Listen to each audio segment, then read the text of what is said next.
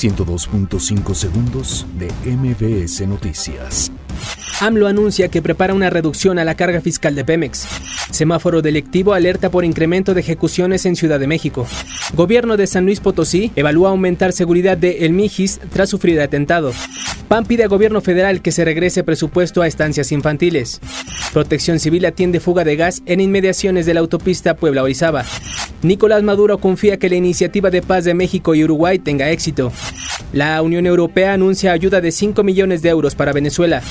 Donald Trump ofrecerá este martes por la noche su discurso sobre el Estado de la Unión. Jurado continúa con la deliberación del juicio contra Joaquín El Chapo Guzmán.